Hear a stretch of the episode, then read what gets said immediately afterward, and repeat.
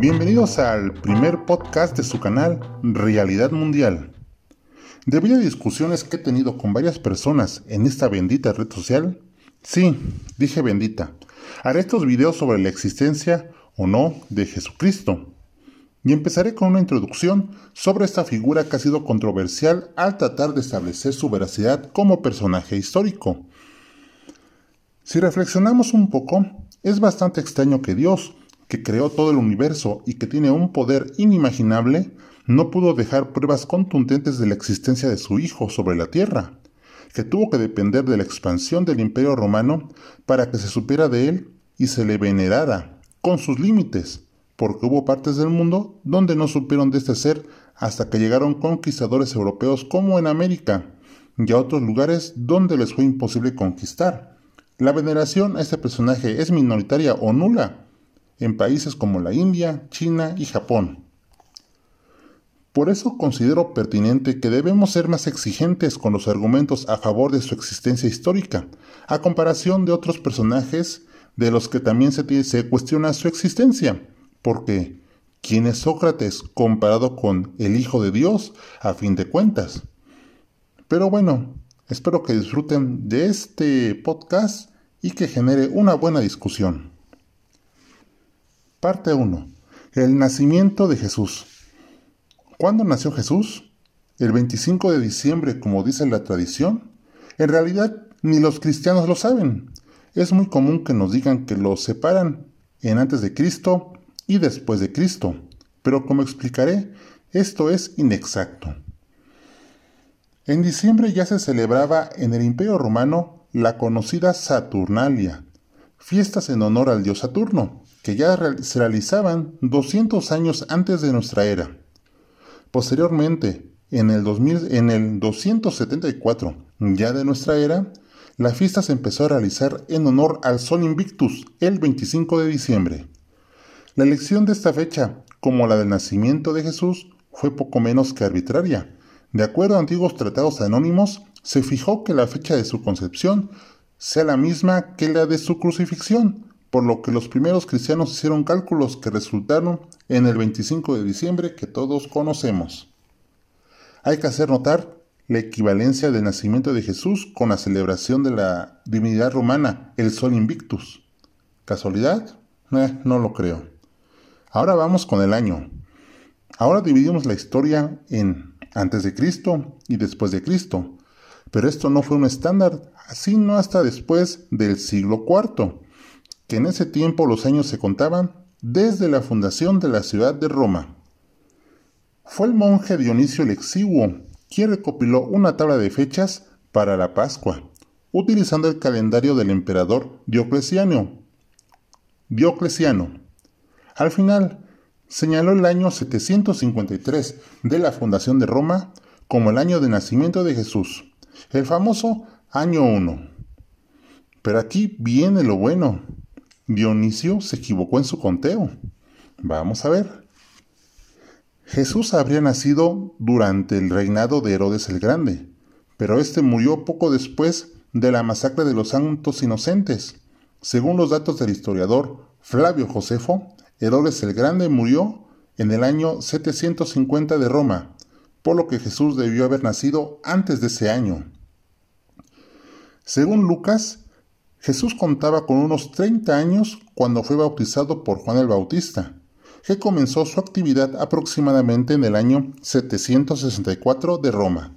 Sumando 15 años tenemos el año 779. Si para entonces Jesús tenía 30 años, él debió nacer el año 749 de la fundación de Roma, es decir, cuatro años antes de lo calculado por Dionisio, por lo que su fecha de nacimiento debería ser el año 4 antes de Cristo. ¿Cómo ven? Y sí, ese es el calendario que tanto nos presumen los cristianos. Muchos seguramente se preguntarán, ¿y cuál es tu fuente? Seguramente lo sacaste de la Wikipedia.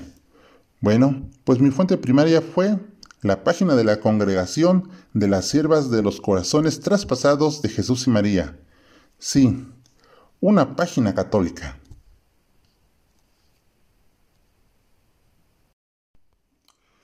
Las fuentes externas. Muchas veces, para validar la existencia de Jesús, se recurre a lo que historiadores no cristianos escribieron, que a primera vista puede parecer que le dé carpetazo al asunto. Sin embargo, cuando se presta atención, las cosas no son tan claras como parecen. Y vamos a empezar analizando los testimonios más famosos. Empezamos con Plinio el Joven, abogado, escritor y científico de la antigua Roma, famoso por sus cartas describiendo los acontecimientos de la erupción del volcán Vesubio. La carta que nos compete, una escrita directamente al emperador Trajano, alrededor del año 112 después de nuestra era. En esta carta habla de los cristianos, de cómo los han castigado y cómo ha procedido contra ellos, mencionando que algunos se arrepienten de su fe y para salvar la vida imploran y piden perdón a los dioses romanos, mientras otros se mantienen y son severamente castigados. Y se acabó. Es interesante ver que aquí no habla de Jesús ni de su figura, es más, ni siquiera le mencionan por su nombre. El texto solo se enfoca a este grupo de personas que se autodenominan cristiano, pidiendo Plinio instrucciones de cómo tratarlos y procesarlos. Unos pueden decir, si los menciona significa que Cristo existió, pero si solo por eso vamos a validar una fe o un principio, así tendríamos que hacerlo con todos los grupos que sostienen algún precepto religioso o filosófico. A mí me parece que se necesita mucho más para pensar que ese texto pueda validar la existencia histórica del personaje de Jesús de Nazaret. Esto apenas empieza amigos. No se pierdan lo siguiente. Cornelio Tácito fue un político e historiador romano, contemporáneo de Plinio el Joven. Sin más datos sobre su vida, en una de sus obras más famosas, Los Anales, hace la mención a los cristianos. El texto dice así. En consecuencia, para acabar con los rumores, Nerón presentó como culpables y sometió a los más rebuscados tormentos a los que el vulgo llama cristianos aborrecidos por sus ignomias. Aquel de quien tomaba nombre, Cristo, había sido ejecutado en el reino de Tiberio por el procurador Poncio Pilato. Seguramente para muchos parecerá algo muy claro. Menciona a Cristo y a los cristianos, pero los analistas no están muy seguros de esto. Empezando por uno de los principales traductores y revisores de este, este texto, Eric Kosterman. Kosterman hizo notar que en el texto original, al referirse a los cristianos, en realidad los llama cristianos, con E, un error de ortografía o que en realidad se refiere a los seguidores del judío Crestus, mencionado por el también historiador Suetonio, si alguien con el nombre propio de Crestus. Esto ha sido objeto de un acalorado debate que no se ha podido zanjar debido a los nulos detalles que da este historiador. También podemos considerar esto como un indicio de que algo no está bien, que un evento tan extraordinario como la llegada del Hijo de Dios apenas y se mencione, con faltas de ortografía, hay que resaltar. Pero continuamos con las famosas fuentes externas. Gallo Suetonio Tranquilo, o solamente Suetonio, fue un historiador romano y biógrafo durante los reinados de los emperadores Trajano y Adriano. También fue contemporáneo de Plinio el Joven. Su obra más importante es Las vidas de los doce Césares, en las que narra las vidas de los gobernantes de Roma desde Julio César hasta Domiciano. En esta obra hace las siguientes menciones, de las que ya hablamos anteriormente. A los judíos instigados por Crestus, los expulsó de Roma por sus continuas revueltas. Crestus, aquí referido, era un nombre propio, no un título como se le asigna a Jesús. Además, era un nombre utilizado en esos tiempos con cierta frecuencia. En otra parte de este texto, Suetonio menciona, Nerón infligió suplicios a los cristianos, un género de hombres de una superstición nueva y maligna, por supuesto, se ha querido ver a este Crestus como el Jesús bíblico. Sin embargo, los hechos no corresponden a la época del Mesías. La primera revuelta judía contra el imperio romano se inicia en el año 66 de nuestra era, en Cesarea, tiempo muy posterior a los hechos narrados por los cuatro evangelios. Así, una vez más, tomar esto como una evidencia de que Jesús de Nazaret existió es por demás muy débil. Solo se admite que existió el grupo de los cristianos como un grupo religioso más, no que su Dios o Mesías fuera reales. Y ahora vamos con el más famoso, Flavio Josefo, el preferido a la hora de mencionar una fuente extra bíblica. De este historiador se puede decir que la única mención que realizó hacia el personaje de Jesús la hace en el año 93 en su obra Antigüedades Judías y en un texto que apenas abarca unas líneas. Dicho libro se conoce gracias a que un obispo, Eusebio de Cesarea, las introdujo en su historia eclesiástica, una obra de carácter apologético escrita en el año 325. Estudiosos han establecido que los textos de Flavio existen varias interpolaciones que se produjeron después de que se escribiera dicho libro. De esa forma, en esta interpolación se habla de Jesús y más adelante de Juan el Bautista y Santiago. Sin embargo, los estudiosos han establecido que este párrafo debió ser interpolado en el siglo IV. Se estima que el falsificador de tal obra no fue otro que Eusebio de Cesarea, que en el 325 ya fue uno de los obispos más destacados en el primer concilio de Nicea. El texto no guarda concordancia con el resto del capítulo. Josefo en este capítulo habla de las tribulaciones de Pilatos a los judíos en Roma. Y después de esto, como por arte de magia, aparece dicho texto mencionando a modo de cuento a un tal Jesús, que no tiene nada que ver con el tema de, de dicho capítulo, pero que misteriosamente parece querer introducirlo a la fuerza. Tal es así que si se lee dicho texto en su contexto, se puede observar claramente.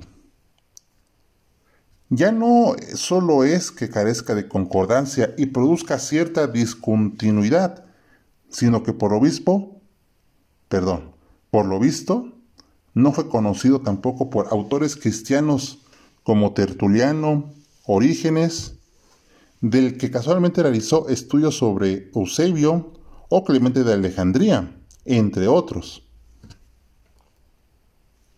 Así de esta manera, queda establecido que Flavio Josefo tampoco es una fuente 100% fiable para demostrar la existencia del Jesús histórico.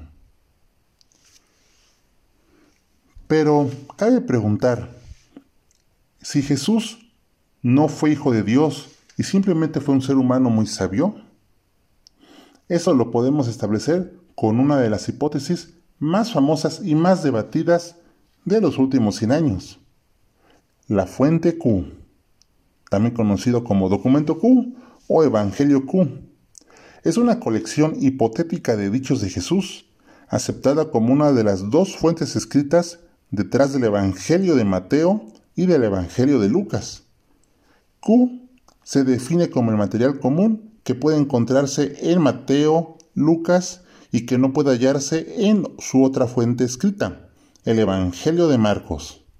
Ese texto antiguo se supone basado en la tradición oral de la iglesia primitiva y contiene las logias o dichos de Jesús.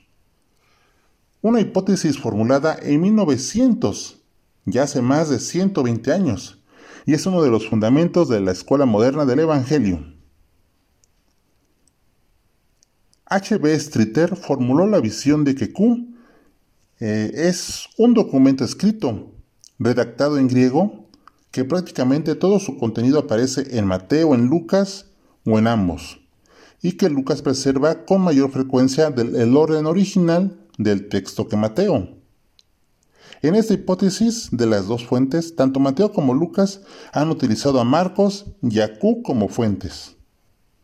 Algunos estudiosos han postulado que Q es en realidad una pluralidad de fuentes, algunas escritas y otras orales. Los evangelios a menudo relatan las mismas historias, usualmente en el mismo orden, en ocasiones utilizando las mismas palabras. Los académicos han señalado que las similitudes entre Marcos, Mateo y Lucas son demasiado importantes para explicarse por mera coincidencia. Si esta hipótesis es correcta, entonces Q sería un documento escrito. Sin embargo, estaría ya perdido en la historia.